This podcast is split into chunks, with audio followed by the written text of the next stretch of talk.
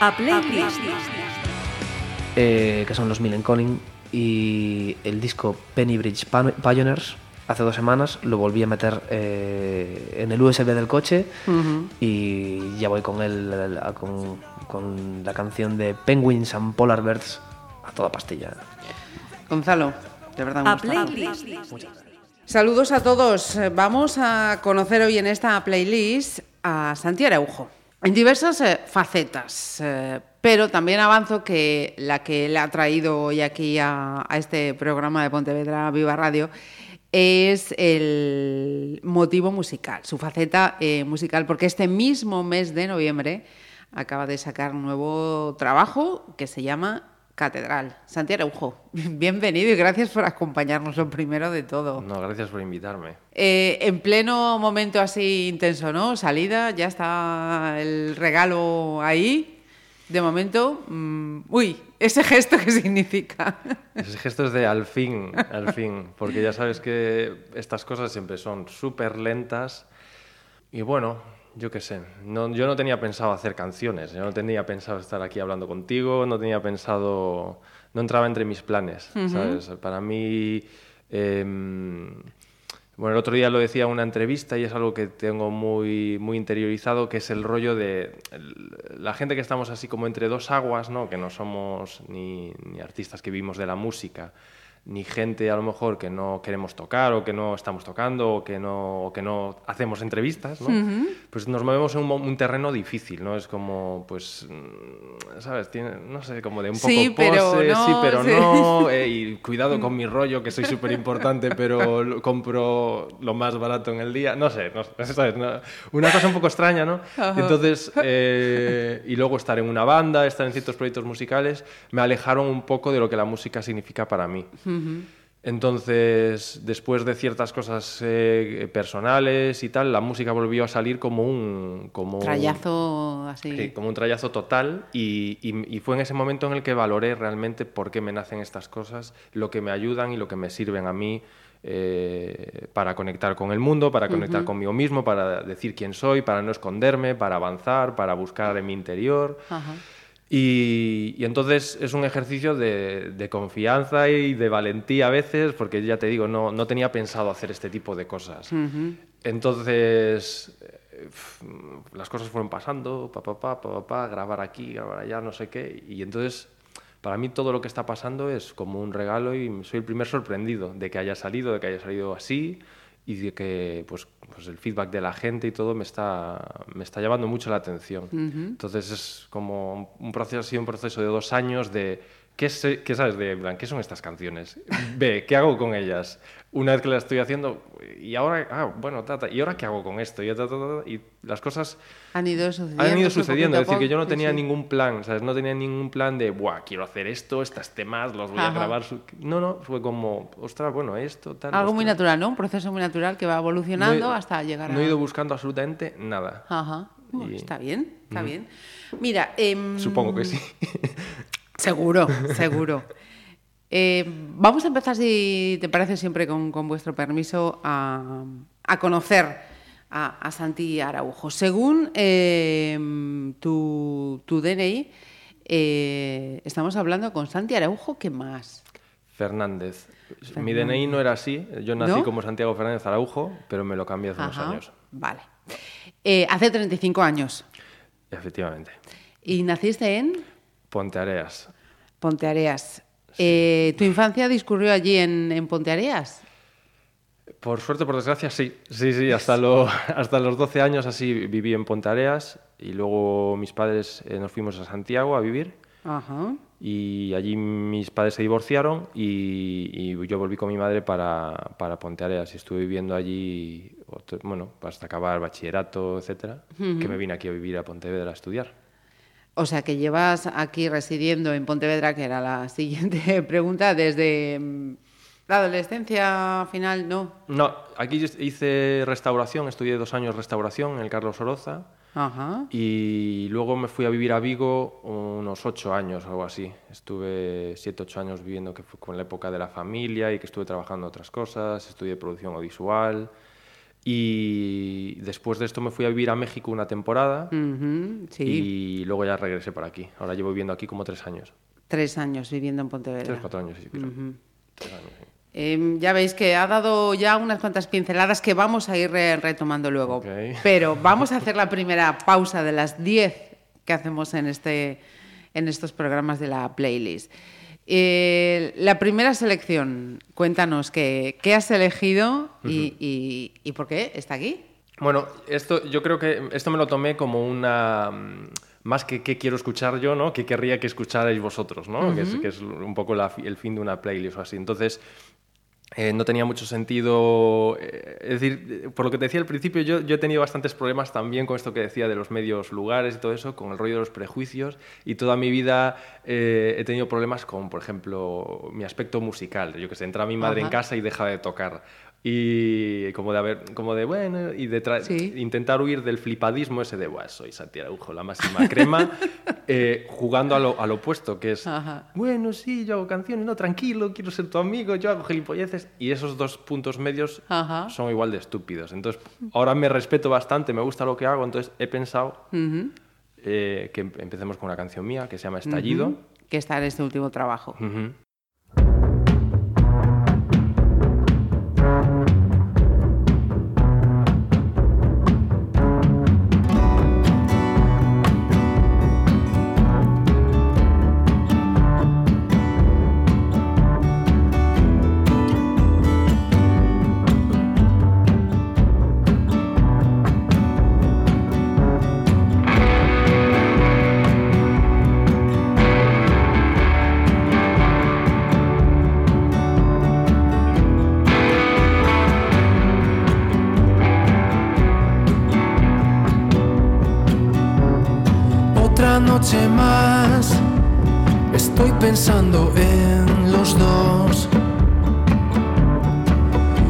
eso no está mal, al menos hoy.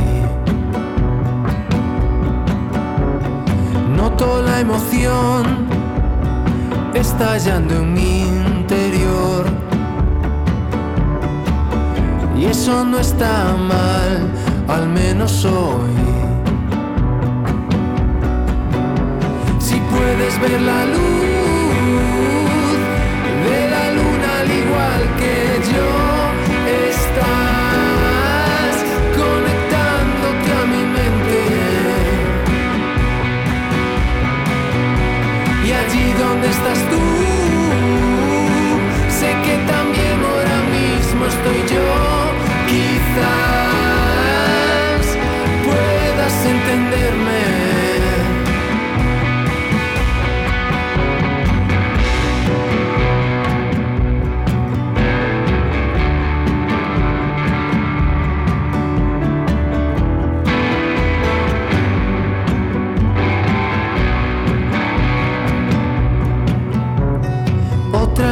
más, escribiendo en el salón.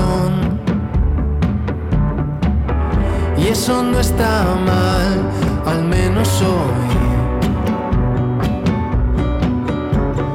En este lugar que antes era de los dos. Y eso no está mal, al menos hoy. Si puedes ver la luz de la luna al igual que yo,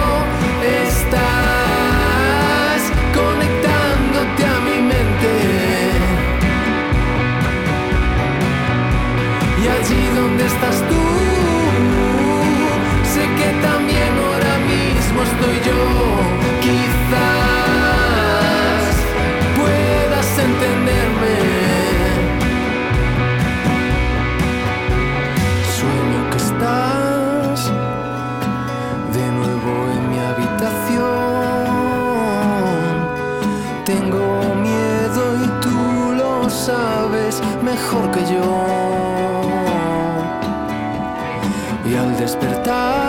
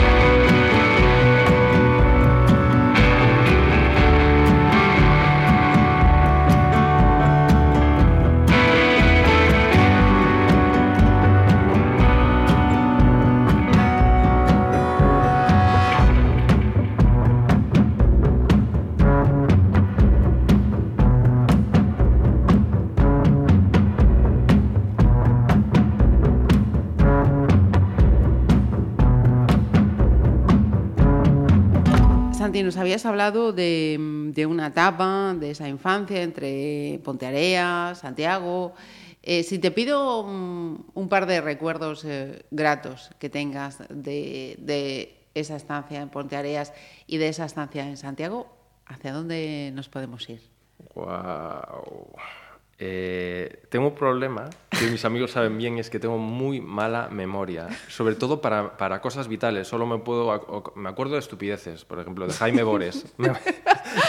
Espera, que tengo que pensar. Jaime O de- Bores era un humorista de... Sí, sí, ese tipo de cosas yo tengo esos datos en mi cabeza. O el típico programa que hacía Anthony Quinn en, la primera y que nadie se acuerda. No. Pues La Noche de los Castillos, búscalo, es la máxima fricada. Pero en cambio, de cosas mías vitales son mis amigos los que se acuerdan de. ¿Te acuerdas? No, no me acuerdo, pero sí. Entonces, eh, si, hago, si tengo que hacer esa introspección, pueden salir cosas bastante raras. De, de Pontareas, de la época de Pontareas, recuerdos. Lo primero que me golpea es mi abuela. Mi abuela Maruja Pino era, poeti- era poetisa. Eh, y era una señora muy peculiar. Eh, me hacía mucha gracia. ¿sabes? Eh, como de muchos, de muy buenos modales. Siempre iba impoluta, ¿sabes? Una pasada, ¿no? ¿Sabes? Eh, Verla era como... Siempre iba, pues... Una de estas presencias que llaman la atención, imponen. Sí, sí, sí, sí, sí, sí. Es decir, siempre no salía a la calle sin, ya sabes, ta- ta- Ajá. puestísima y, y aparte murió muy mayor, que creo que tenía 90, no creo, quiero no meter la pata, pero que tenía 90 y algo, y, pero súper delgadita, entonces era como, iba con, a veces iba como por Pontareas con un, con un paraguas así como medio chinesco, era un poco la pera limonera para mi gusto. Entonces mm, recuerdo ir a su casa y, a, yo qué sé, pues comer con ella. Yo creo que era el único de la familia que tenía un poco intereses artísticos. Sí. Es decir, el resto mm, de mi familia creo que no lo tenía. Entonces ella conmigo conectaba ahí o conectábamos los dos ahí. Entonces recuerdo... Aunque en aquel momento creo que no conectábamos muy bien, ya sé, yo qué sé, yo estaba en la adolescencia, me gustaba son- Oasis y era como, abuela, tu poesía me, me aburre, ¿sabes? Ese rollo, pero en el fondo nos quería, y mi abuela en plan, córtate el pelo, afeítate, ¿sabes? Pero en el fondo nos queríamos muchísimo y, y entonces me gustaba ir allí, hacer, hacer de comer, comer con ella. Y luego de Santiago Compostela, lo primero que me. Pues mm, el recuerdo que más cariño tengo es quizás eh, la amistad que tengo con, con Vences Lamas, un, un artista eh, que ahora vive en Madrid, que bueno, es músico, pintor, psicomago, es uno de mis mejores amigos y nos conocimos allí en el, en el López Ferreiro. Y es de las cosas más bonitas que me, que me he llevado de esa época. Ajá. Em, fíjate, em, no te pregunto, ¿tienes más hermanos o hermanas? o- Tengo, es decir, técnicamente he sido siempre hijo único porque mi madre, eh, porque tengo una hermana que nació cuando yo tenía 18. Ajá. Es decir, que para mí es mi hermana, mi Sí, sí. Pero, pero claro. Claro, esa Mm, distancia de los años, 18 años, dices, uff. Claro, para, mí es de lo mejor que me ha pasado en, en mi vida y como siempre digo, yo creo que he aprendido más de ella que ella de, de Sí. mí, segurísimo. Pero, pero claro, mm, es mi hermana, pero Ajá. yo qué sé, nos llevamos muchos años y Sí, sí. intento no, te- no jugar ningún rol, porque ya te digo que aprendo mucho más de ella que ella de mí. Pero claro, yo qué sé, no, he- me, me hubiera gustado a lo mejor de pequeño haber Claro, no compartido. compartes esos No. juegos, ese enfado. Claro, y ahora yo claro. vivo aquí, ella está a tope con la adolescencia, lo, único que, lo último que le interesará, ¿sabes? Es, eh, sea, nos llevamos Bueno, muy oye, bien. mi, mi hermano acaba de sacar un disco, oye, pre, Que sí, presumir que ahí sí, hombre, que sí, sí, que yo sé que me quiere mucho, pero me quiere mucho, pero bueno, ahora está en una etapa que hay que dejarle su Complicada, hay que ¿no? su Sí, sí, neces- necesitan su espacio, sin duda alguna. como tiene que ser. Mira, y me hablabas, producción audiovisual y restauración en el Carlos Oroza. Mm, la, la restauración con los medios audiovisuales. Cuéntame esa, esa mistura. Yo siempre busqué como hacer cosas creativas, como ves. Eh, tonto de mí, pensaba que, que- que la restauración me veía rollo Fe- Ferran Adrià, ¿sabes? en plan, buah, cocinando, o sea, darme mi espacio aquí para cocinar y hacer unas recetas súper, la verdad, es, como siempre la, la vida te golpea y todas tus normalidades te las manda a la mierda, ¿no? Entonces yo estudié restauración, me di cuenta que es una cosa jodidísima, que trabajas muchísimo. Y pasó algo mucho más interesante y, divertido, que es que yo hice las prácticas en el Rías Baixas, aquí en, Pontevedra, y me hice vegetariano en la cocina. Toma. Y entonces yo me dediqué como un año a cocinar eh, sin probar las cosas, que a mí me parecía como una escena sacada de la película Barrio, ¿sabes? O algo así, porque era como muy patético, o sea, es cocinar cosas sin probarlas. Pero no, curiosamente no venían de vuelta. Y, y yo estuve trabajando en Vigo una temporada, en varios restaurantes, y yo creo que acabé un poco hasta las narices Saturado. de pf, trabajar, eh, hacer todos los días dos horas de más en una cosa que se alejaba un poco de lo- esa cosa que había proyectado en un principio. Y fue cuando empecé a estudiar eh, producción Producción. audiovisual. Estuve trabajando una temporada en teatros, en, bueno, en, en compañías de teatro sobre todo. Y luego ya fue cuando empecé con la familia y dedicarme más en otros proyectos musicales. Hasta, hasta que, bueno, eh, empecé a trabajar ahora que estoy haciendo cosas más de periodismo, etcétera, etcétera. Vamos a hacer otra parada, Santi. Eh, nos vamos a, a unos eh, imprescindibles de, de la historia de la música. Sí, en mi familia nunca, mi madre nunca escuchó, solo escuchaba la cinta de Manolo Tena, que, que la tengo trilladísima, es decir, solo tenía ese cassette y lo escuchábamos siempre. Y entonces nunca tuve como un ambiente muy musical, pero en Ajá. los años que viví con mi padre en casa, recuerdo, él sí que tenía cassettes. Y, y yo creo que lo que más me gustaba de lo que tenía era la Creedence Clearwater. Revival y este tema en concreto es como un disparo. Entra con ese riff ahí que no para de una y otra vez una- y esa voz de John Fogerty como una exhalación y, y siempre me gustó este tema.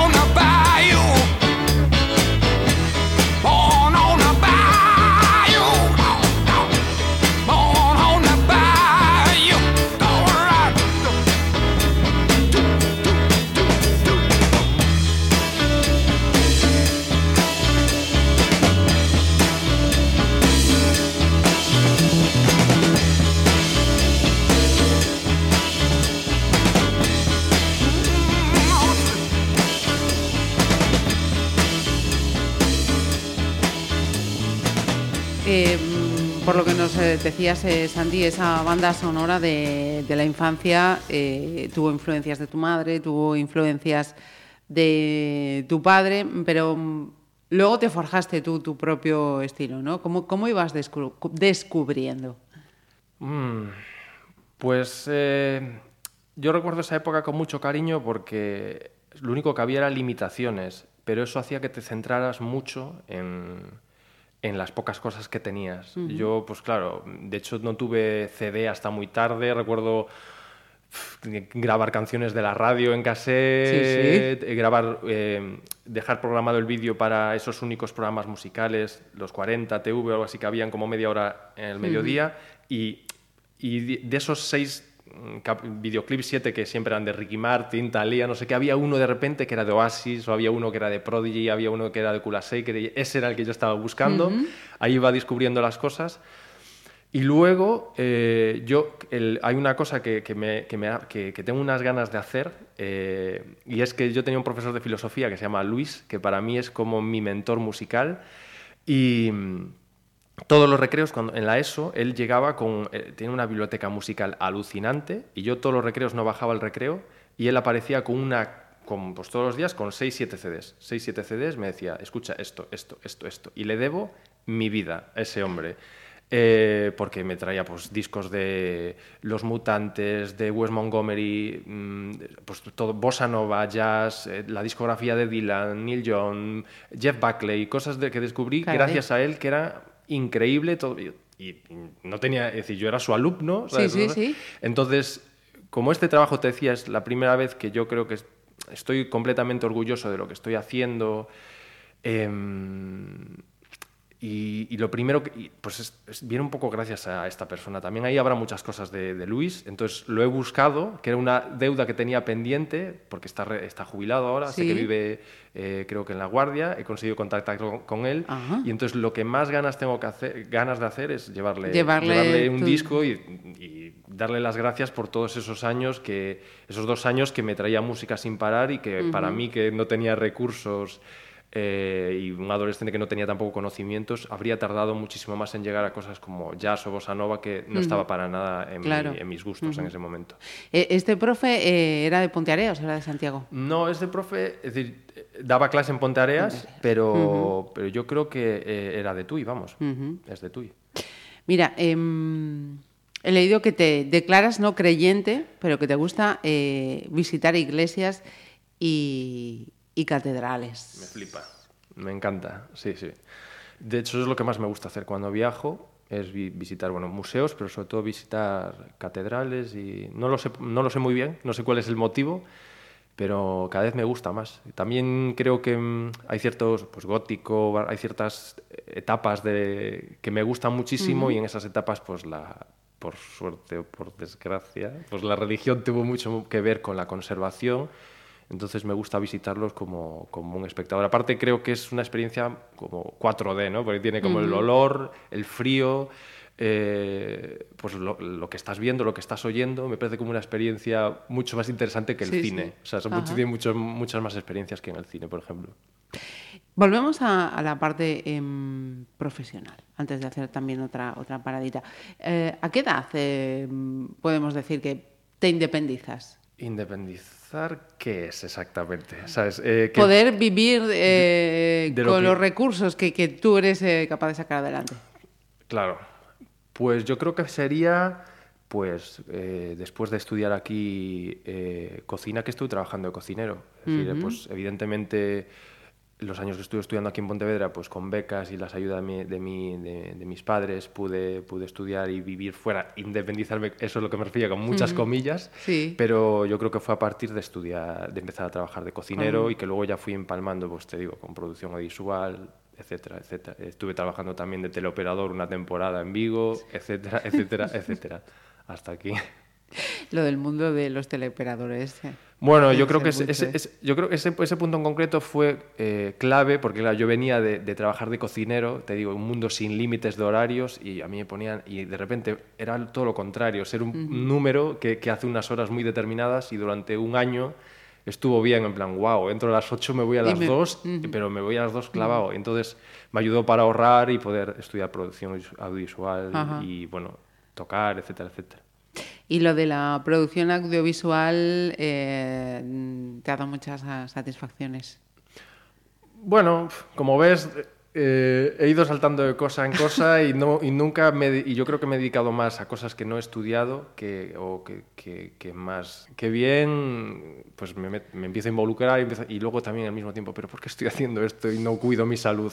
¿Sabes? ¿Por qué no descanso? Me dejo ir, me dejo ir. Así es. Eh, Santi, vamos con, con el descubrimiento para mí de esta playlist. Por favor, explícanos. No sé cómo llegué a este artista, pero sí recuerdo que con mi- con- en la adolescencia que tenía muy poco dinero y recuerdo de viajar a Vigo a, a comprar CDs y o sea, a comprar un CD, no creo que tu- y con- gastarme lo- un dineral en un CD que, que simplemente por la portada de un músico que se llama Nusrat Fateh Ali Khan eh, y que yo de aquella estaba muy metido con 18, 19 me gustaban mucho todas las filosofías orientales, leía mucho sobre budismo, etcétera. Entonces conocía alguna canción de este artista por algún remix de, de un grupo que se llama Asian Da Foundation, que era más contemporáneo, y lo compré a ciegas, por, simplemente por la portada, y costaba como tres mil y pico pesetas, que para mí era una fortuna. Y es increíble, ¿sabes? Cómo, cómo, esta- cómo este hombre, cómo, eh, cómo canta esas melodías que no tienen fin, esa energía gitana, ¿sabes? Esa energía muy gitana Ajá. y que es, un- va, me parece un, un artistazo de arriba abajo.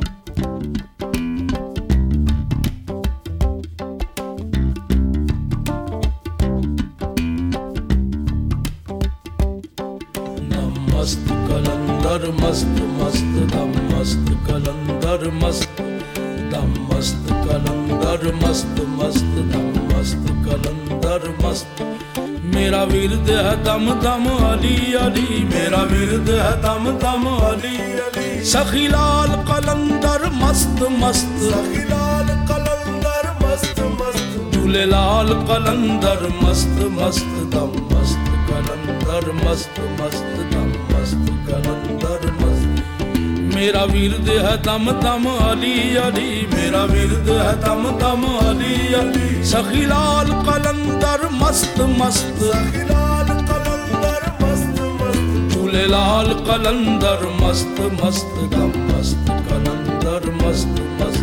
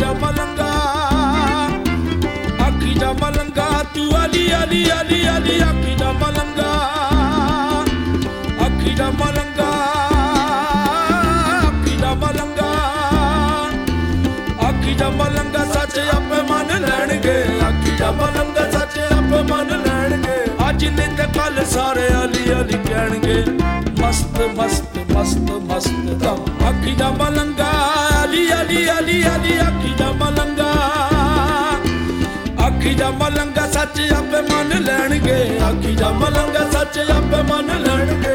ਅੱਜ ਨਹੀਂ ਤੇ ਕੱਲ ਸਾਰੇ ਅਲੀ ਅਲੀ ਕਹਿਣਗੇ। ਮਸਤ ਮਸਤ ਮਸਤ ਮਸਤ ਦਮ ਮਸਤ ਕਲੰਦਰ, ਮਸਤ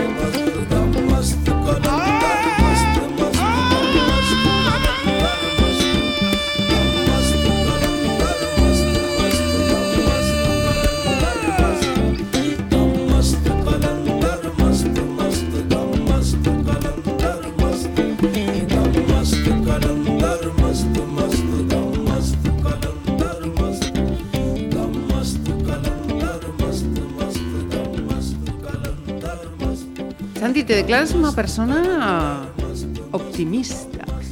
He leído. Claro. Sí. No sé dónde me, he clara- me he declarado de eso, pero sí. Eh, Te añado para ma- matizar de dónde es aquello eso. Eh, decías, eh, cuando he tratado de componer canciones de desamor, me salen canciones de amor. Totalmente, totalmente. Siempre, siempre que, imagínate, pues lo has dejado con tu pareja, estás fatal y, y, y de repente pues ahí es donde nacen las canciones, de repente ese salvavidas, ahí ras. Y en vez de salir, y a mí siempre, siempre ha sido, que no es, no sé si, a mí no me ayuda mucho personalmente, pero es como en vez de ese rollo, pues aquí estoy, vete, Sí, sí. un rollo más melendi o no sé cómo sería eso, más vete, perra, rabalera, yo no sé, no sé, no sé, qué va, qué va, yo me has hecho mucho daño, no, sé no, no, no, a mí me sale todo lo contrario, en plan, qué bonito es todo esto, cuánto te echo de menos. Y qué bonito poder, ¿sabes? Intentarlo, vamos, yo que Sí, sé, me sí. sale más ese lado más de intentar ver las cosas positivas, lo cual no me ayuda muchas veces a sentirme bien. Sí, ya. Eh, y en, en la vida de Santi Araujo ha habido más, más fases de, de desamor que de amor o más de amor que de desamor. o vamos a ponerle ahí un 50-50. No, yo creo que es eh, totalmente de amor. Yo, yo me- de hecho, no, no considero, el- no, no, no, no pienso en mi vida y no pienso en ningún momento en desamor, la verdad. Porque, porque son fases, es decir, estar, este, romper con una, que las cosas es- forma parte también del amor, no va a ser todo, eh, y tener pareja es un, las personas que tienen pareja saben, pareja saben que es un trabajo diario y tal, pero Mm, incluso yo creo que con las personas con las que he tenido algo conservo yo creo que con, con prácticamente todas conservo muy buena Relación. muy buena relación sí Y, y hablando de amor, mm, también en la vida de Santi hay que vincular esa palabra, amor, con planeta. sí sí sí yo bueno soy vegano eh, ya no soy vegetariano soy vegano entonces tengo un pues respeto muchísimo a los animales y, y, por ejemplo mm, la naturaleza es una cosa que me que me que siento mucho. Al haber vivido en México, yo creo que me di- en, una- en Ciudad de México además, me di cuenta de eso que llaman morriña y de yo soy de Forneros de, Arribe- de Forneros, Forneros de Ribeira, o sea, no soy de pues, una aldea cerca de Ponteareas y, y entonces el contacto con la naturaleza algo, es algo para mí vital, eh, pues bajar al bosque, bajar al río a pasear, eh, es algo que valoro muchísimo. Entonces, cuando fueron todo el tema del. Bueno, todos los veranos, cuando fueron, ¿no? Todos los veranos, es- los incendios y todo esto. Es algo que yo sufro como si estuvieran matando a mis familiares queridos. Porque, porque las casas, los coches, eh, o las. No sé, los objetos son cosas que son reemplazables. Pero árboles que tienen 100 años y que definen incluso una zona es algo que cada vez que se pierde es que eso es irrecuperable. Es algo que no que, que creo que es la, la principal riqueza que tenemos aquí no se me ocurre ningún motivo por el cual destrozar eso. eh, es que no, no me cabe en la cabeza, me hace mucho daño. Otra selección, vamos ya con la cuarta selección. Pues mira, te decía que me, al principio, antes de grabar, te decía que es muy complicado elegir 10 temas para una persona como yo, porque escucho, escucho muchísima música y, y- y me gusta muchísimo la música. Entonces, si me dices 10 canciones, es que es poquísimo. Entonces, lo primero que me ha salido elegido. Entonces, el otro día, el, fi- el fin de semana, que es como, ah, qué guay estar en casa, ¿sabes? Y- Tiempo para mí. Tiempo para mí. Entonces, voy elijo el primer el- el- vinilo random que encuentro y salió uno de Crowded House que tengo desde hace, pf, desde, desde la adolescencia. Y dije, oh, y dije, uff, Crowded House, igual estaba buscaba algo más, ¿sabes? Menos, men- ¿sabes? Y dije, "Ah, me salió este, lo voy a poner. Y es que tiene unos temazos, este Sí, grupo es increíble. Y entonces, pues eh, he elegido este Is Only Natural, que tiene una atmósfera y unas guitarras que me flipan al principio.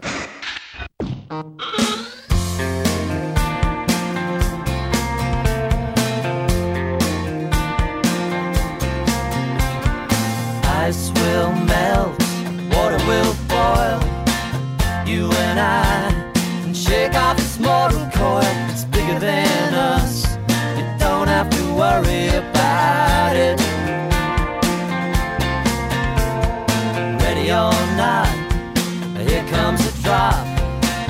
You feel lucky when you know where you are. You know it's gonna come true.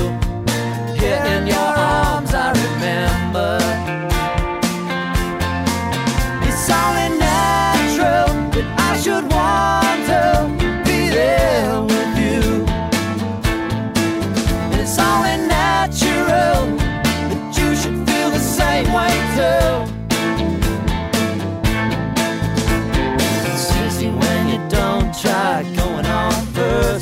first. Man in a cage has made his confession now. You've seen me at my worst, and it won't be the last time I'm down there.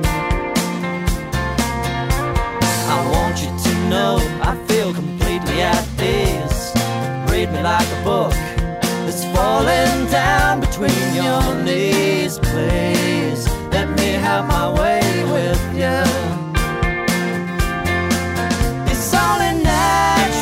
that I should want to be there with you. It's only natural that you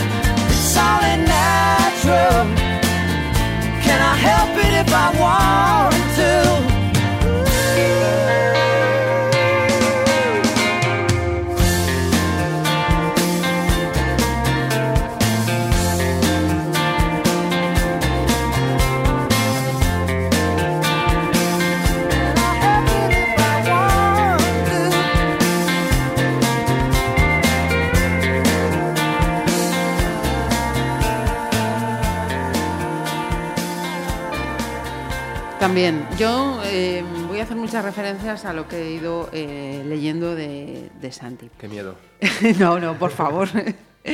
Eh, dices que, que la música tiene para ti efectos terapéuticos. ¿Qué recomendarías entonces eh, para días de bajón? Hacer canciones. ¿Sabes? No, recomenda- no recomendaría escuchar nada. ¿Sabes? No sé. eh, ¿Te referías a qué te Creo que te Sí, referías pero, más a pero escuchar, puede ¿no? ser una buena respuesta, ¿no? No, ser el sujeto pasivo, sino ponerte como sujeto Sí. activo, ¿no? Yo creo que en, en- en las escuelas, y, mm, o por lo menos lo que yo estudié, no te enseñan mucho a utilizar el arte como, como algo como algo terapéutico, claro, como algo como una manera de, de expresarte, es decir, sí, jugar, ¿no? Jugar o, o un ejercicio casi más físico, ¿no? Ah, pues eh, desarrollar pues, ciertas Esas habilidades. habilidades, tal, y yo creo que debería, deberíamos darle el valor que tiene realmente, pues, eh, yo qué sé, eh, mm, pues yo que yo que he sufrido de ansiedad bastante Ajá. bastante fuerte y aún, aún es una cosa que que es una puerta como dicen que cuando se abre es difícil volver a cerrar para bien y para mal si quieres luego hablamos de eso Sí, sí, sí. Pero pues yo creo que la música me ha ayudado muchísimo a, explorar ciertas cosas a y, a, bueno, a conectar, a hablar de ciertas cosas que de otra manera, si las escondieras, eh, reventarían dentro de mí. Entonces, yo creo que muchas veces, bueno, todos podemos eh, pues guardar cosas de cosas que nos pasaron con nuestra familia, con contigo. Al final, yo bueno, siempre a mí lo que me pasa es conmigo mismo. Mis problemas los tengo conmigo mismo. Claro. No, no los tengo con nadie más. Es como, como yo gestiono mi, pues las relaciones con otras personas más lo que le pasa. Pero me pasa eso que acabas de decir me parece un punto de partida eh, fundamental eh, para, para entender muchas veces lo que, lo que nos pasa. ¿no? O sea, los problemas los tenemos conmigo mismo. ¿no? O sea, no vale eh, mirar al frente y empezar a apuntar con el dedo. Sí, No, sí. de hecho, o por ejemplo, yo, yo, yo he tenido bastante ansiedad incluso con el trabajo, por esto que te decía de sobre trabajar o sobre em, pues, pues asumir cosas que no me corresponden o dar más de lo que me están pidiendo. Eh, y es un problema que he tenido en todos los trabajos. Entonces, yo ya he asumido que no es problema del trabajo, ¿sabes? En plan, "Buah, puto trabajo este. que me-". Y es como, tío, eh, cambia tú, ¿sabes? Nadie te está pidiendo esto, nadie te está llamando subnormal, ¿sabes? Es decir, eres tú el que estás tomándote estas cosas demasiado a pecho, deberías fluir más, ta, ta, ta, ta, ta, ta. Y eso yo creo que me pasa con, en general también con la gente y es un, es un aprendizaje en el que todavía estoy y, y espero estar, ¿sabes? Que aún me queda mucho por aprender ahí, sí. Eh, Sí, señor. Y mm, vuelvo, vuelvo a tus palabras. Y, y de alguna manera me, me acabas de, de venir a explicar eh, esta cuestión. Una cosa es cómo, cómo te ven los demás y otra cosa es cómo, cómo te ves a ti mismo, ¿no? O sea, vo- volvemos, digamos, también a esa, a esa reflexión. Eso es algo que me fascina, o que me fascinaba, mm, sobre todo en, en este disco, es algo que, que he explorado porque, pues yo qué sé, pues la gente puede ver de, de ti y sobre todo en esos tiempos de que corren con este tema de internet, este, este rollo de marca personal y vender lo que, lo que te interesa de ti mismo. Y, o, pues, o te ven tocar o ven tu imagen desde fuera o, o no, o sin tocar, ¿no? Pues las cosas que publica una persona cualquiera en internet o cómo se viste o cómo se presenta en una habitación, cómo habla, pues muchas veces no tiene nada que ver cómo uno es realmente, ¿no? Entonces, bueno, yo qué sé, yo, yo he tenido que, yo durante muchos años eh, eh, he mostrado una imagen que no se correspondía con la, con la realidad, ¿sabes? Es decir, mm, o, soy, o que sí se correspondía a una parte, pero otra no.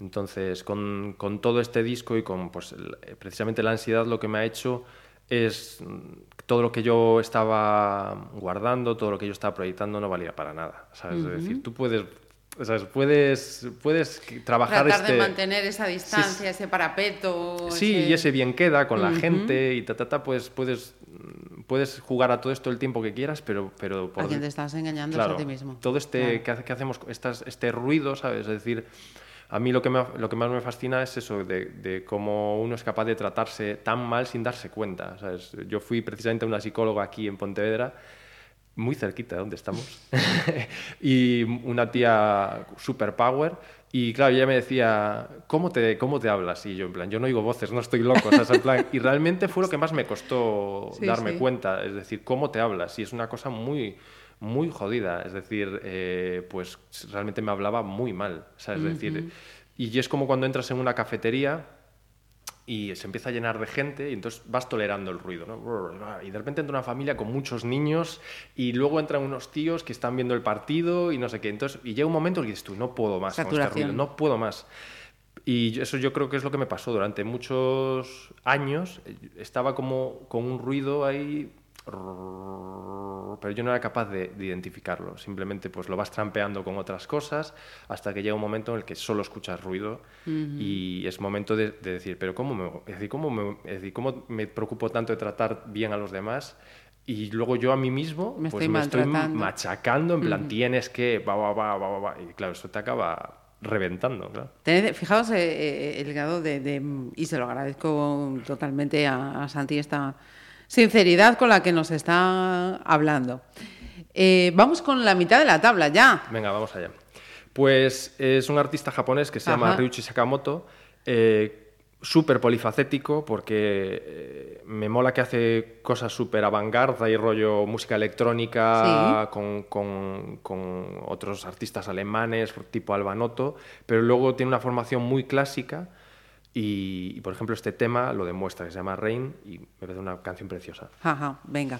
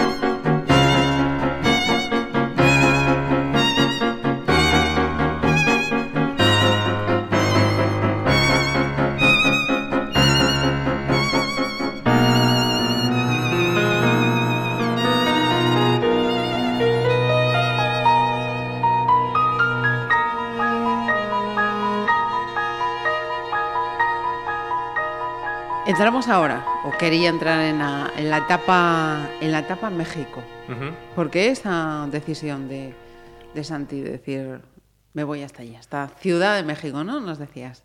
Por no quedarme con esa espinita y porque yo suelo ir hacia la luz siempre, ¿sabes? Es decir, si tengo duda entre algo y entre hacer y no hacer, siempre elijo hacer, aunque me moleste horriblemente. O sea, siempre hay como una parte, hay como una, hay un, hay un otro Santi que está empujando a otro en plan, que, en plan a patadas. Eso es en plan, Sí, sí. "Buah, yo no sé si pum y entra una patada y en plan, Y ya, y ya estás. cuando me di cuenta estoy llamando a alguien que me da miedo, ¿sabes? En plan, esto tengo que hacerlo, tengo que mm, arreglar esto con esta persona, tengo que, pues yo siempre elijo hacer, entonces. Con México era una espinita que si- siempre estuvo ahí. Yo había ido a tocar alguna vez en el pasado y conocí a una gente que hacía temas de marketing y publicidad eh, y, y, bueno, que nos conocíamos de hace años.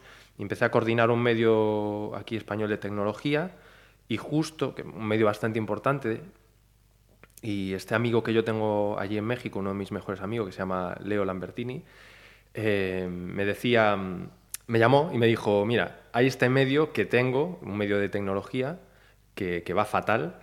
Eh, Entonces, a mí me acaban de hacer de coordi- coordinador de, un medio que se llamaba de aquella al 1040, ahora se llama hipertextual.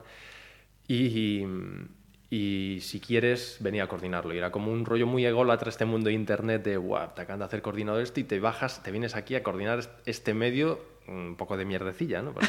Pero la, agencia de publicidad era tan tocha, la propuesta que tenían, pues el mimo que me dije, y el mimo de decir, queremos que seas tú, Sí. ta, ta, ta. Y el rollo de, yo qué sé, yo soy un gañán de Pontareas que, que como ves, te he dicho, he estudiado, he, he trabajado en cocinas, he trabajado de teleoperador, pues si Dios o lo que sea, ¿sabes? Soy el, es, Me ha esa- puesto aquí me ha esto. puesto esto, pues yo no sé cómo he llegado hasta aquí, como con las yo nunca tengo la sensación de saber lo que estoy haciendo, pero me, me entrego. Entonces me entregué y la, la, yo creo que el balance ha sido increíble, ¿sabes? Porque, mm, bueno, pues he conocido a gente allí in- increíble, pues he trabajado para ellos, a pesar de que luego me vine para aquí, seguido trabajando para ellos, pues eh, dos, tres años. Y, y como digo, yo creo que también para allí me fui con una mochila de cosas, de pues, temas familiares, de pareja, amigos, míos sobre todo, como digo, siempre míos. Y allí, pues, aquí los vas trampeando, pues vas al cine, vas no sé qué, quedas con colegas, no sé qué, y lo trampeas, pero allí en la soledad, entre comillas, me cuando reventó, estallan. me reventó de todo y tuve que volver, pues, un poco a arreglar todo eso. Que... Y ese ha sido el motor que, que- que me ha hecho cambiar en estos últimos años y de... Y si, si estamos hablando de estas cosas, tú me decías hace un momento, te, agra- te agradezco la, la honestidad, la sinceridad, y es que no entiendo otra manera de hacerlo. Yo solo le doy de comer a, la persona que quiero ser. O sea, yo no quiero darle de comer a una, a una pose, no quiero darle de comer a algo que no es de verdad. Yo solo, pienso, solo investigo y solo trabajo cosas que me hagan a mí ser quien soy y, y sobre todo porque creo que- que- que esos prejuicios, a veces esos prejuicios te limitan much- muchísimo, ¿sabes? Ese rollo, no, Santi no hace esto, no, Santi no escucha esto, eso es, es una mierda, o sea, te limita mogollón. Entonces, ahora yo soy esta persona y estoy orgullosa de serlo, ¿sabes? Y, y Sí, no- eso no significa que sea perfecto, por eso te, te- te cuento todo lo que quieras. que No me te des a nadie perfecto, eh, por favor. No, no, no. Nosotros trabajamos con, con podcast. Tú conoces bien lo que son los, los podcasts.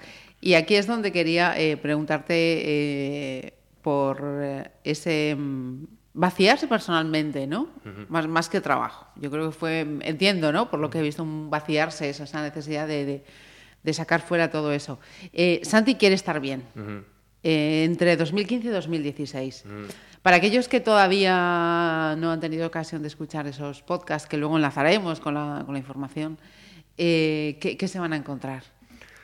No lo sé, no lo querría saber. se, van a, escu- se van a encontrar, supongo que una persona intentando encontrarse y intentando no tener miedo, tener menos miedo. Eh, pueden sonar muchas partes, seguramente si las escuchara ahora serían, me sonarían un poco ridículas, pero es muy injusto eh, eh, analizarse en un proceso, una vez que ya has evolucionado, mirar para atrás y criticarte es lo peor que puedes hacer. Y yo he hecho eso toda mi vida, ¿sabes? En plan, al Santi que escuchaba Oasis en Pontareas iba con ese pelo y tal, y, y lo miraba todo fanegas, en plan de, "Puf, pero qué petardo era ese tío. Y, y yo a ese tío le debo la vida, ¿sabes? En cierto modo. Entonces es muy injusto criticar Maltratarnos de esta maltratarte manera. cuando ya has llegado a un sitio, ¿no? Entonces, Yo creo que en ese momento, pues eh, ya te digo, yo no conocía a nadie que, había suf- que sufriera de ansiedad. ¿sabes? Sí que, bueno, personas en mi familia, pero no lo habíamos hablado. ¿sabes? Es una cosa que había muchos tabús. eh, y, y entonces, pues me di cuenta de, de- de cuántos amigos tengo que no viven cerca de mí.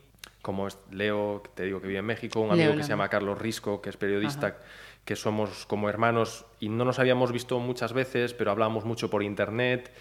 Y, y entonces fue él de las primeras personas a las que le dije, mira, yo tengo una, no sé qué me está pasando, no consigo salir de este bucle, no sé qué. Él venía de un viaje en la India, de, de- de estar en moto escribiendo un libro durante meses, entonces hablamos de muchas cosas y me fui para cama diciendo, a las 3 de la mañana diciendo, joder, qué suerte tengo de, haber conocido gente así que no sé cómo hemos coincidido. Y fue como, a la mañana me desperté con la idea loca de, yo estas conversaciones no las debería guardar para mí, sería muy egoísta. Si alguien puede aprender de esto, entonces eh, me di cuenta de que para romper esa pose, eh, sobre todo los que trabajamos en Internet, los que somos artistas y tenemos que comunicarlo vía Internet, y que es ese rollo de mira qué guay soy, mira, mira, no te olvides de lo guay que soy, no te olvides de lo bien que me va, por favor, no te olvides de lo bien que me va. Entonces fue como, fue como un ejercicio de, no, yo voy a soltar en Internet quién soy de verdad, ¿sabes? Eh, entonces...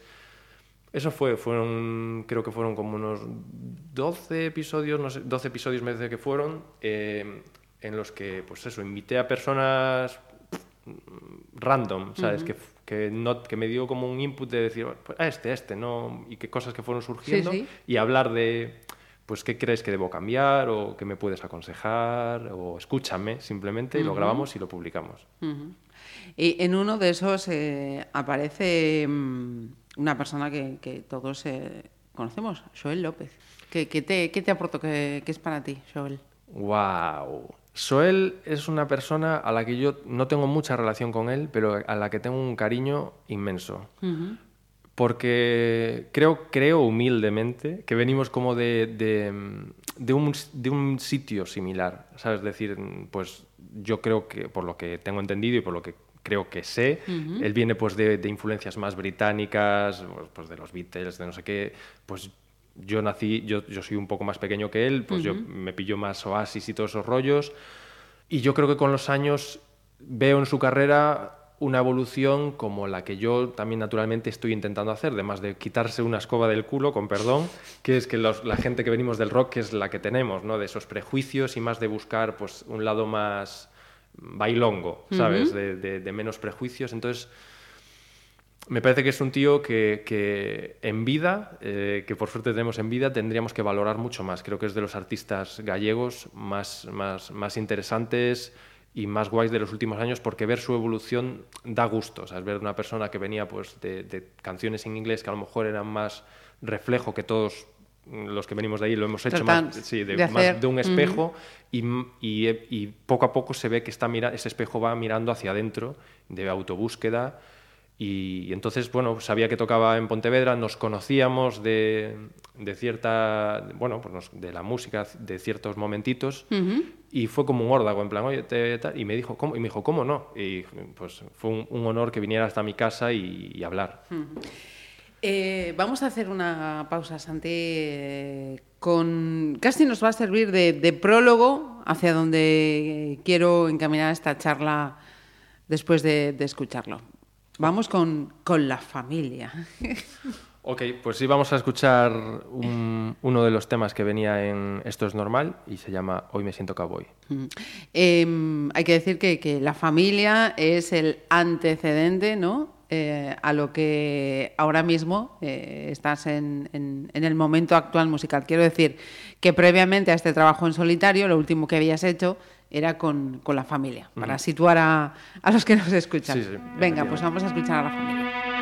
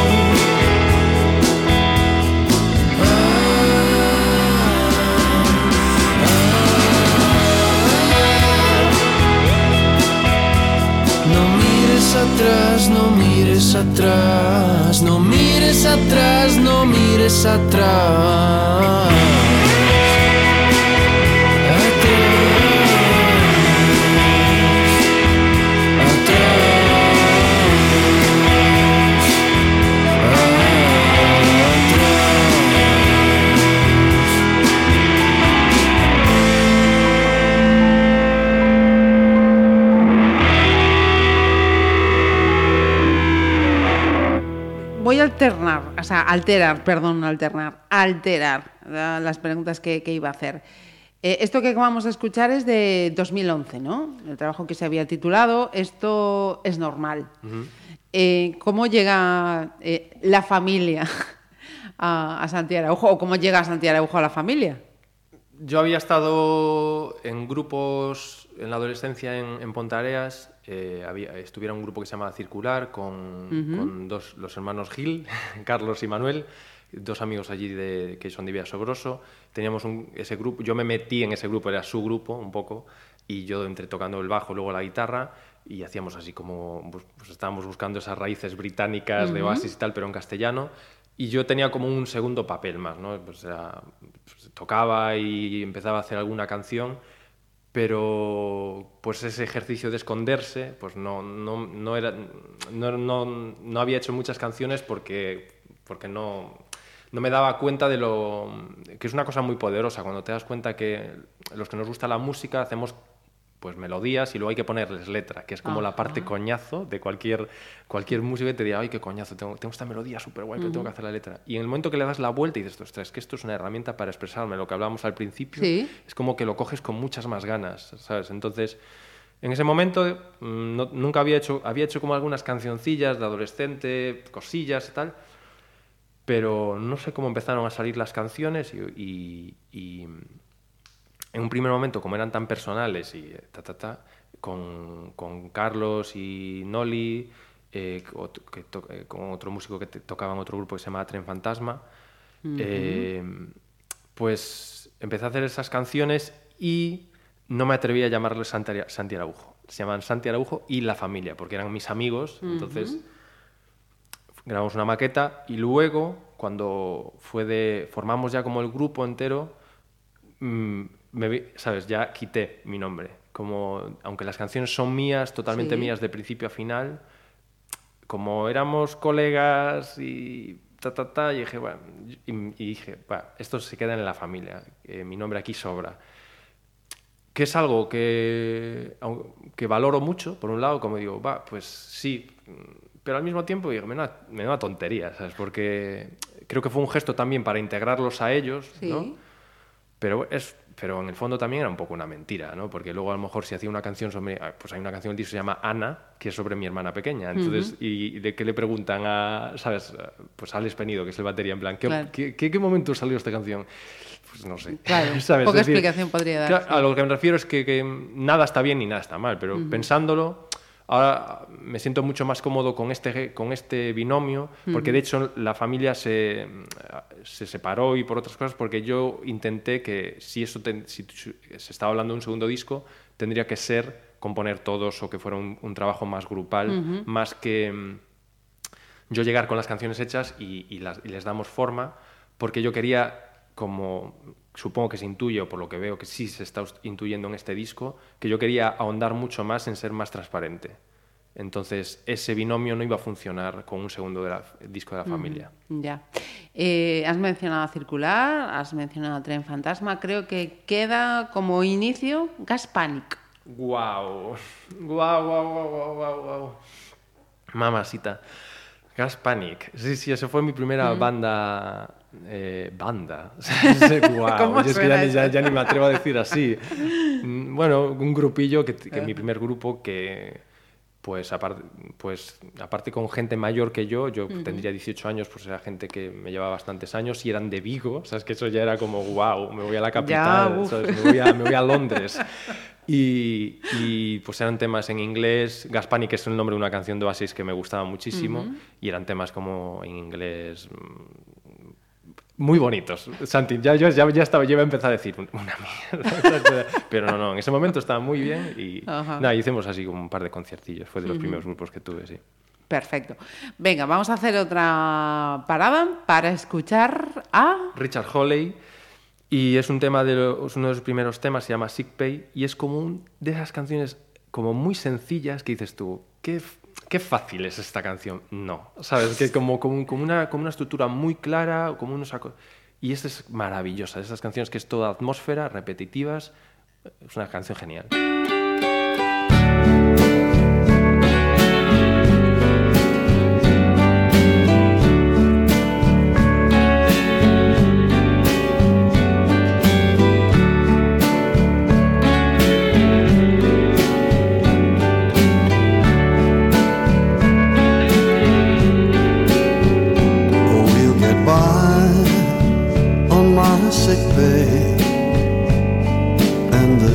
Shelter of each other.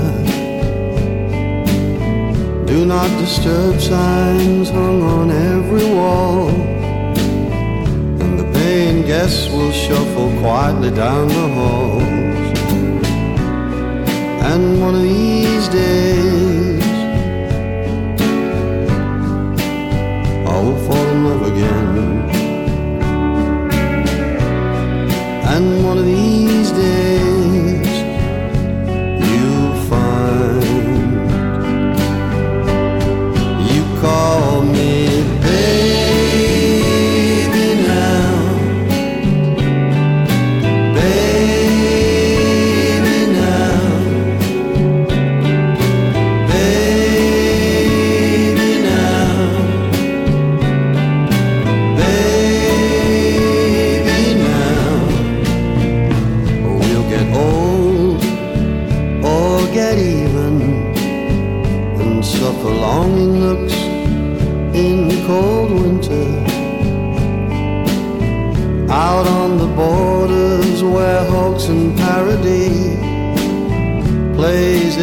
tricks on you while you play tricks on me.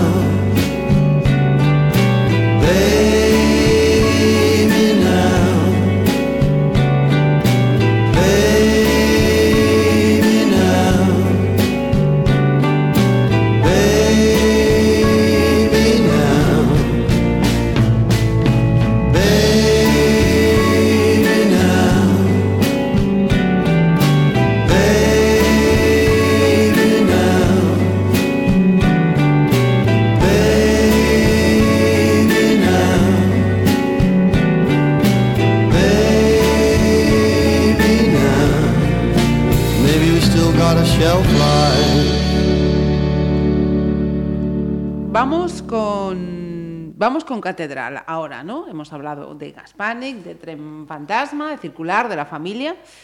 Para, para este último trabajo, ¿de quiénes te has eh, rodeado? Cuéntanos. He tenido la grandísima suerte de contar con, con el apoyo de Raúl Quílez, su, su nombre artístico del proyecto que está haciendo ahora se llama Ralph, Ralph Quílez. Os recomiendo que echéis un vistazo, dentro de unos meses va a sacar una experiencia sonora increíble.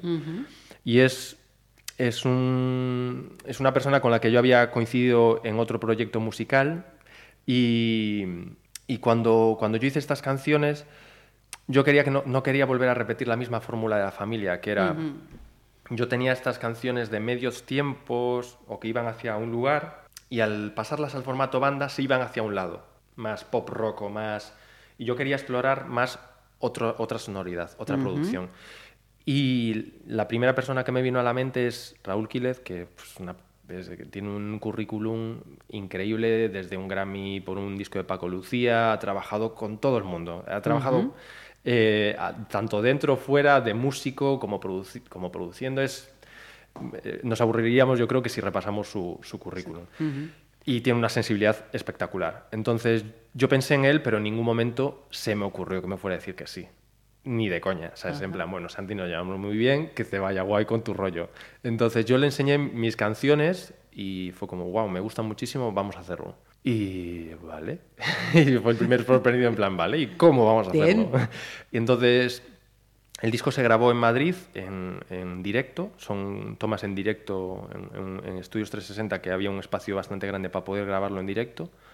Y está eh, Gonzalo Maestre a la batería, eh, Miguel, Miguel Rodríguez al contrabajo, es decir, son músicos de primerísimo nivel que te quedas alucinando viendo, viéndolos trabajar porque es que no solo tocan increíble, que no, eh, no fallan ni una y tocan espectacular, sino es que tienen unas ideas espectaculares. No, no son solo ejecutantes, o sea, son un crea- unas personas creativas que te dejan eh, alucinado. O sea, es decir, ya desde, desde el primer ensayo, ya aquello sonaba para mi gusto increíble. Dije, Dios mío, ¿pero dónde salís? Y Raúl, que Raúl toca el piano en, en el disco. Ajá. Eh, luego es- es- esa base se grabó eh, en directo en Madrid, Madrid. y luego en, eh, como te decía, cuando estuve en México, pues ahondé mucho en, en las raíces y Raúl de- decía que ya se intuía mucho pues esa búsqueda de las, de las raíces gallegas y entonces todos los arreglos los grabamos aquí, más pandeiros, eh, eh, panderetas, eh, cucharas, zanfonas, ta, ta, ta, todo eso lo grabamos aquí en Galicia. Ajá. Em, formato vinilo y, y CD. Esto es demanda del mercado, demanda de nostálgicos, demanda de modernos. Mm, es una gran pregunta. Yo a veces me pregunto, ¿por qué compro discos? Porque cada uno tendrá una respuesta. Yo, por ejemplo, lo que sí le- estuve como bastante pesado con la discográfica es que quería que viniera junto. No quería vender el CD y el Y el- vinilo. Todo junto. Si alguien quiere el CD, que no sé por qué lo quiere, por apoyarme, evidentemente por apoyar, pues será por apoyar y bueno, pues por tener un objeto. A mí me gusta hacer eso también. Pero querría que fueran las dos cosas. Si te llevas el CD, no pagar pues 10 euros, 12 euros por un CD. ¿sabes? Pues ya te llevas el vinilo, ta, ta, ta, y si quieres se lo regales a alguien o lo dejas ahí puesto, entonces Ajá. viene el pack. Pero a mí, por ejemplo, me pasa que, que con la música digital, los que venimos de una de otra época, me cuesta organizarlo en mi cabeza. ¿Sabes? Como escucho tanto, lo voy guardando pues en Spotify, no sé qué, empiezo a hacer mis listas, pero es un caos, es un caos, una pangea que luego me cuesta llegar a las cosas. Entonces me gusta saber dónde están los discos, ponerles cara y pues esto está aquí. Pues, pues el otro día no hubiera llegado a este disco de Crowded De Crowded. House Sí, no- ahora no- mismo estuviera- estaba pensando, si digo, no ese estuviera allí, ejemplo. si no estuviera allí. Sí, sí. Supongo que mucha gente hará ese tipo de cosas por ese sentido. Ajá. Eh, vamos con otra de las eh, selecciones eh, que, que has hecho para esta playlist, Santi. Yo creo que en los últimos años he estado muy metido en el mundo de la bossa nova. Estoy totalmente enamorado del tropicalismo de- de- y sobre todo de Caetano Veloso. Y, y este disco en concreto, que tiene casi todas las canciones en español, Fina Estampa, es un discazo increíble y esta canción es particularmente mi favorita de ese disco. Sí. Sí. Venga. Te vi, juntabas margaritas del mantel, Ya sé que te traté bastante mal. No sé si eras un ángel o un rubí. O simplemente te vi.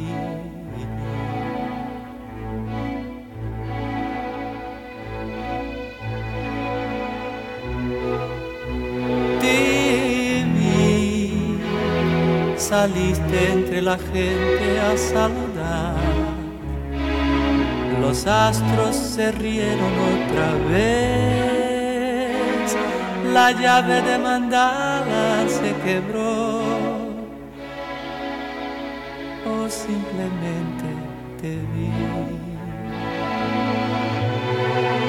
Todo lo que diga está de más. Las luces siempre encienden en el alma y cuando me pierdo en la ciudad, vos ya sabes comprender. Es solo un rato no más, tendría que llorar o salir a matar. Te vi, te vi, te vi. No buscaba nadie y te vi.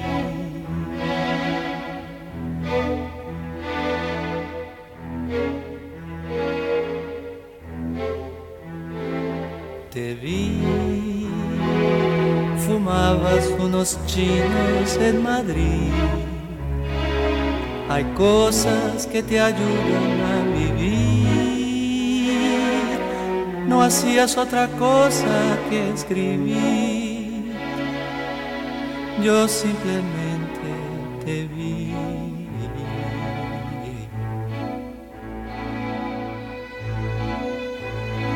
Me fui, me voy de vez en cuando a algún lugar. Ya sé, no te hace gracia este país. Tenías un vestido y un amor. Yo simplemente te vi. todo lo que diga está de más. Las luces siempre encienden en el alma y cuando me pierdo en la ciudad, vos ya sabes comprender. Es solo un rato no más, tendría que llorar o salir a matar. Te vi, te vi, te vi. Yo no buscaba a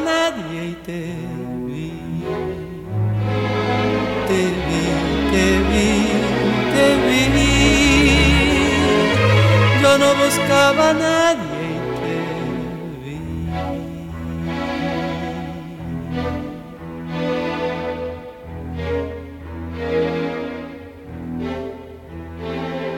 Seguimos hablando de, de catedral. Eh, cinco temas para este EP, cinco eh, por, por defecto, creo, porque mm, tenías muchísimas, muchísimas, muchísimas canciones preparadas.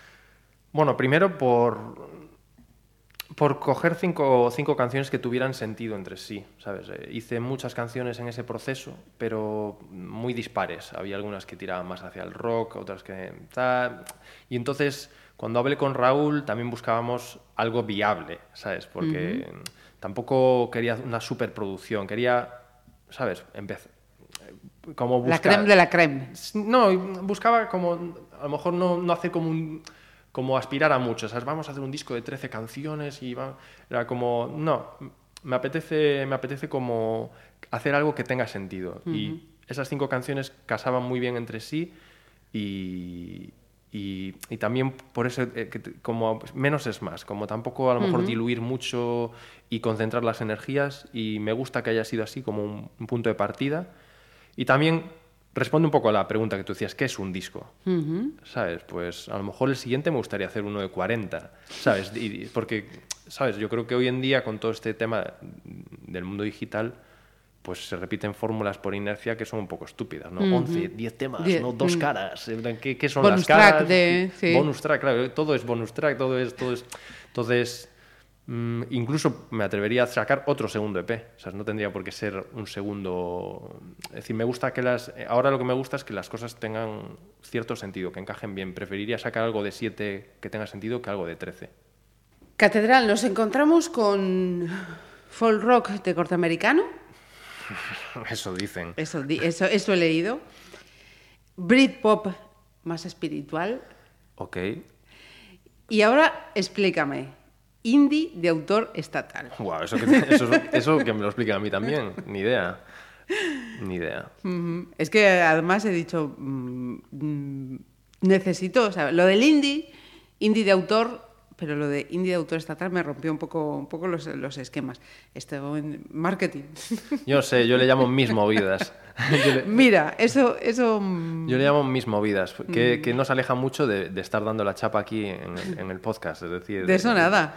Es, eh, mis canciones son mis movidas. Esa, esa es, yo creo que mi. Sí que hay mi una etiqueta. particularidad, eh, Santi, perdona, perdona que te interrumpa, de Catedral, y es, em, tú, tú lo decías, ¿no? Esa conexión que hay entre, entre las canciones, ¿no? Eh, yo, bueno, vamos a poner el enlace para que, para que entréis en, en esa web, pero ciertamente, ¿no? Es como un círculo, ¿no? Mm, Una lleva a otra, la otra lleva a la otra, y, y- y la última lleva a la primera, y está todo perfectamente encajado. Y es, y es un viaje emocional también. Es decir, empieza con. Bueno, es un viaje emocional, es un viaje eh, totalmente emocional. Y de hecho, incluso las canciones fueron compuestas. Hubo muchas, muchas, pero en es, dentro por ahí. Pero recuerdo, por ejemplo, Vencejos, que es la primera canción que aparece en el disco. Recuerdo que es de las primeras que. Yo creo que es la primera que compuse en esa época. O sea, es que hacía como dos canciones por día, a pesar de estar trabajando. Y recuerdo ese día había hecho eh, esa y Yo Soy juntas prácticamente Ajá. ese día. Y, y es la primera que, que había hecho. Es decir, que hacía muchos años que no hacía canciones y la recuerdo con especial cariño porque nació así de repente. ¡Wow! ¿Y esto qué, qué es?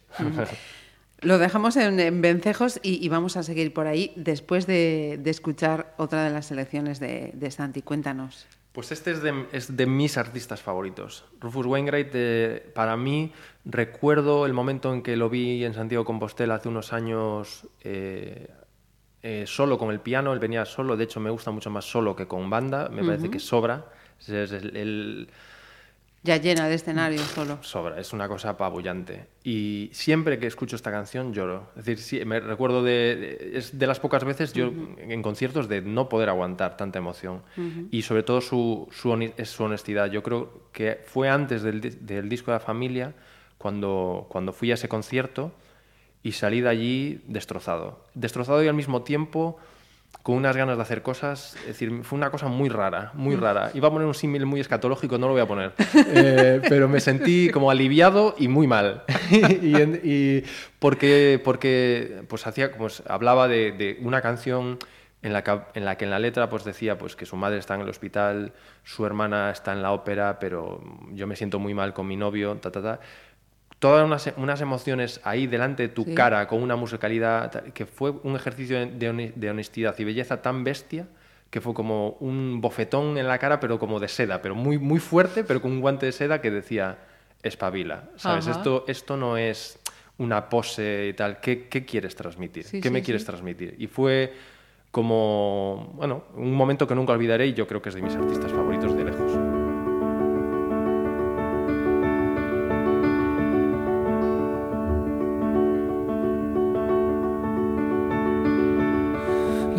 feux d'artifice t'appellent. Descends dans la rue.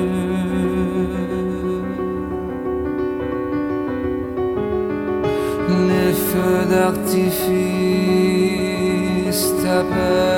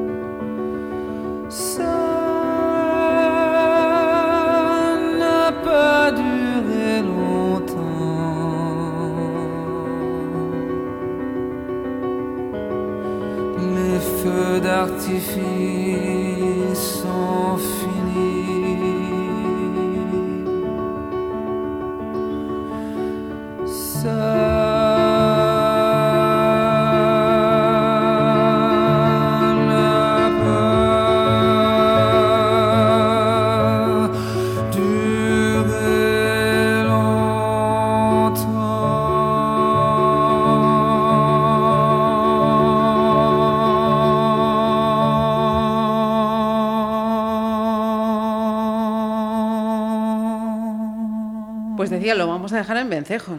Eh, ese, ese tema, que además eh, es un pájaro.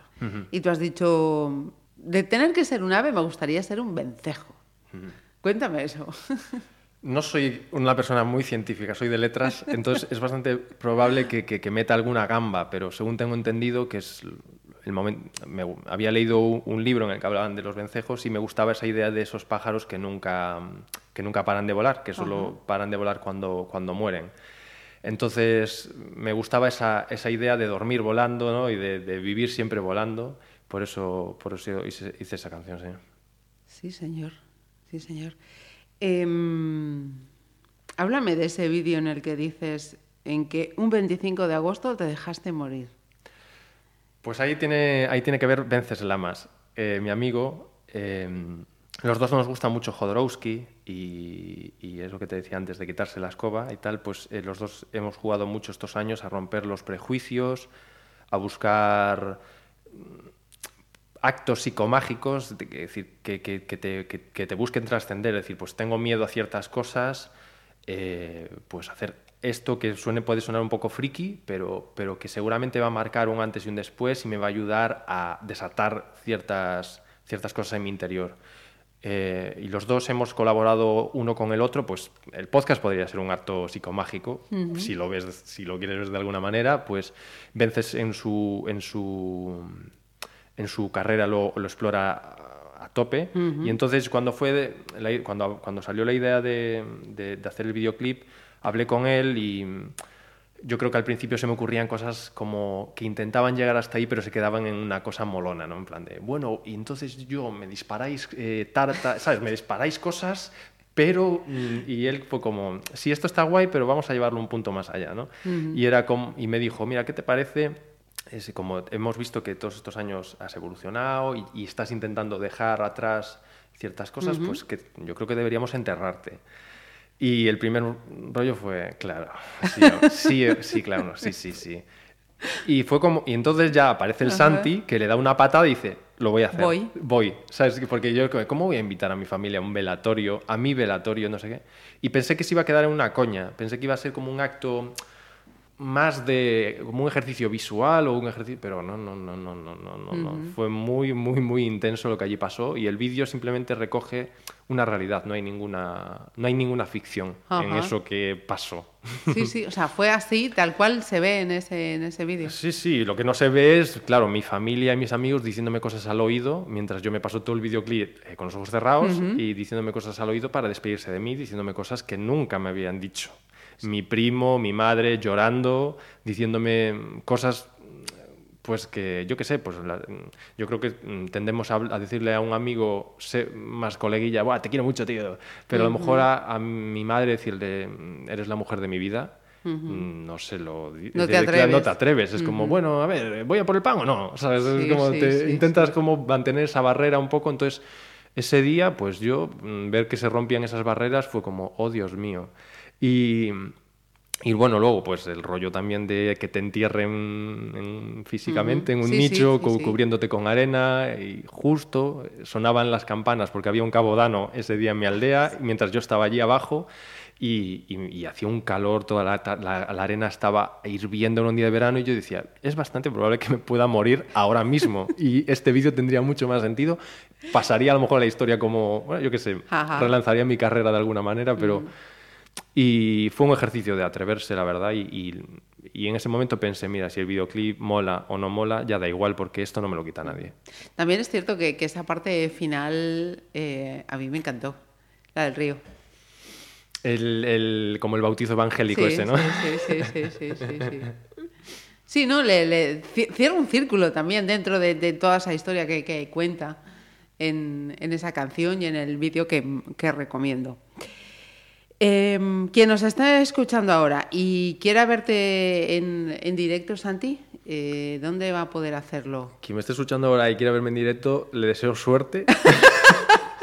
Porque no tengo ni idea, ¿sabes? Es decir, ya sabes cómo van estas cosas, de que estamos Que empezando y, y, y lo único que sé es que tenemos eh, un concierto de presentación el 25 de noviembre, no sé cuánto se emite esto, si te estoy metiendo un No, no, problema. no, estam- estamos, ya, estamos ya a dos días. Vale, vale, si están pues- en streaming, estamos a día 23 Ah, y esto es en dos días. Muy bien, pues el día 25 eh, vamos a estar en Ponteareas, es un concierto gratuito, además, en, en- en el auditorio. Pues la discográfica me preguntaba dónde quería que lo presentara, si Madrid, si Vigo, si no sé qué, y, y como ese Ahí viaje está. todo el rollo de decir, no, yo me gustaría hacerlo en Pontareas, ese rollo siempre de huir, ¿sabes? Pontareas es una mierda, todos los que somos de Pontareas jugamos mucho a eso, no es muy difícil ¿no? que no te guste Pontareas tampoco, pero fue como, no, me gustaría que, que fuera aquí, Ajá. y va a ser el 25 a las 8 de la tarde, un domingo a las 8 de la tarde, se va a presentar allí y luego pues imagino que en los próximos meses iremos anunciando fechas, las clásicas en Pontevedra, en Vigo, Coruña, Santiago,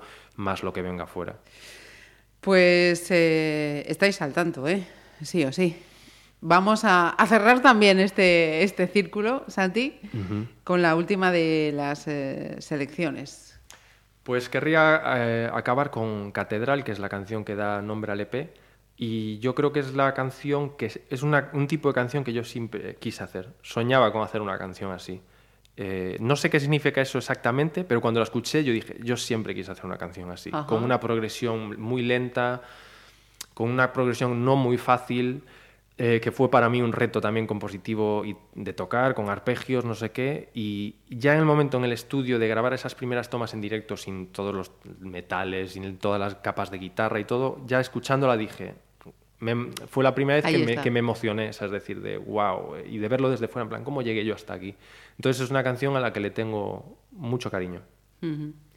Pues vamos a cerrar esta playlist con Cateral y por mi parte. eh, muchas gracias por este tiempo que nos has dedicado, Nada, Santi. a mí e a insisto, muchísimas gracias por, por habernos hablado con esa honestidad y esa sinceridad. Con Pero no, no hecho. debería darse las gracias por eso. Yo creo que es lo, lo que debería. Deberíamos. Yo creo que es lo normal. No es ni bien ni mal. Yo creo que deberíamos eh, hablar entre personas. Es decir, Mm. no, no sé qué, qué otra cosa te podría contar. ¿Sabes? ¿Qué, qué, qué otra- cosa te podría contar? Que mi vida es maravillosa, que soy el. que- no- no sé Pero qué- lamentablemente no eso, podría eso hablar es lo que, como contigo. decías antes, ¿no? Eso es lo que, lo que hay que hacer ahora, ¿no? Mostrar que feliz soy, mira en qué sitio tan guay estoy, mira que, cómo me siento. Desgraciadamente esa es la, la imagen, ¿no? Que, que Yo- parece nos obligan a, a transmitir. Yo para- o que para- permitimos que, que nos obliguen a, transmitir. Para, para desgracia del de la gente que me conoce, yo quiero que me conozcan. Yo mm, necesito conocerme y necesito que me conozcan. Entonces me tenéis que aguantar, yo soy así, no, no hay otra manera. Ha sido, ha sido un placer. Muchísimas gracias, de verdad. A vosotros.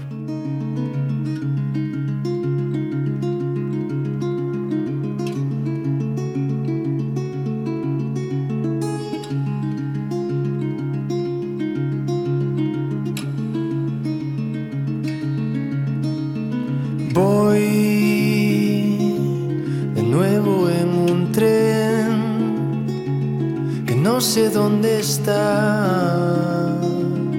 Todo está oscuro afuera. Es un domingo más volviendo a la ciudad rodeado de desconocidos y las calles parecen ser laberintos que conozco bien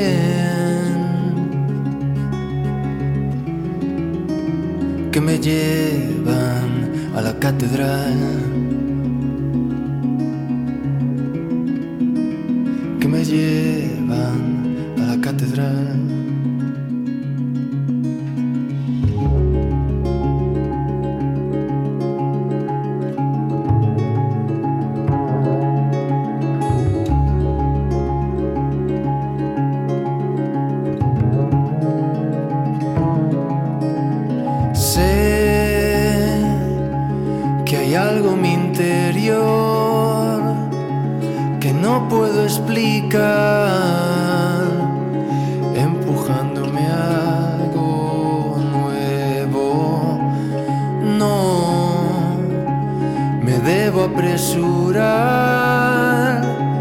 siempre hago igual, pero esta vez camino lento. Y las calles parecen ser laberintos que conozco bien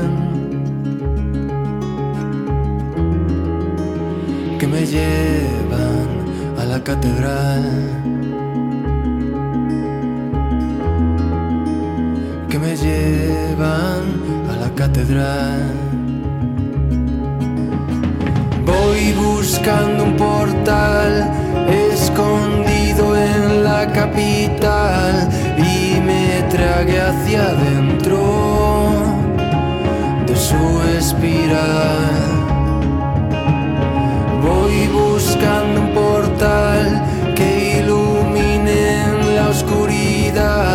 Y libere la magia por todo el cemento.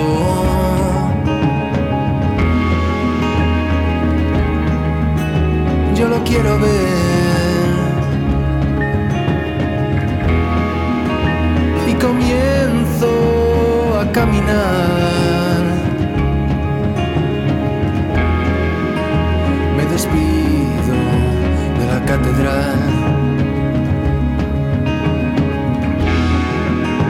Me despido de la catedral. Voy buscando un portal escondido en la capital y me trague hacia adentro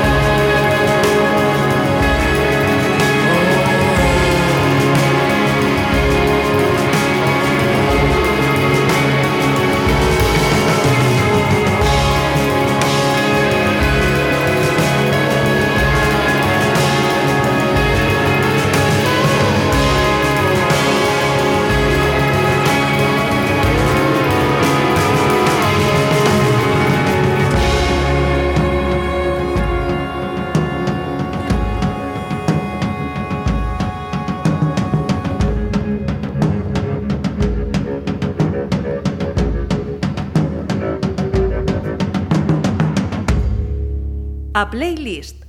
Pontevedra Viva Radio.